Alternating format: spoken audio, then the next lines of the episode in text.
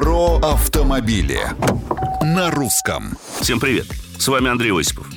Что может быть увлекательнее автомобильного путешествия? Я, например, на прошлой неделе проделал в общей сложности 300 километров в погоне за северным сиянием.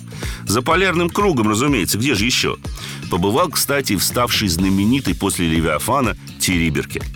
Оседлал прогретый по случаю лютого мороза кроссовер Nissan и отправился за полтораста километров от Мурманска. Дорога заняла никак не меньше двух часов, даже немного больше. Почему даже? Потому что зимой эта дорога ровная, но погода непредсказуема. Ясный день может внезапно смениться непроглядной пургой. Это очередной снежный залп подоспел. А спустя минут 15 вновь ослепительное лето трассы. Да и летом мне также тут довелось побывать не проще – очень грубый грейдер и гравий, на котором легко можно оставить не одно колесо. Поэтому запаска, а то и две для такого путешествия обязательно.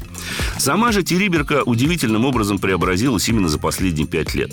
Здесь появились рестораны, отели, кемпинги, большие надписи почему-то преимущественно на китайском языке.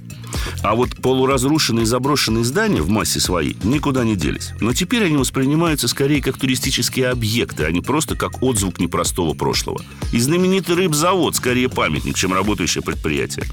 Природа вокруг сурова, но прекрасно, есть на что посмотреть. Да и погода, повторюсь, не дает скучать. Словом, побывать здесь стоит обязательно. Только не забудьте взять с собой теплую одежду, пару канистр бензина, запаску и термос. Хороших вам приключений и безопасных дорог. С вами был Осипов про автомобили на русском.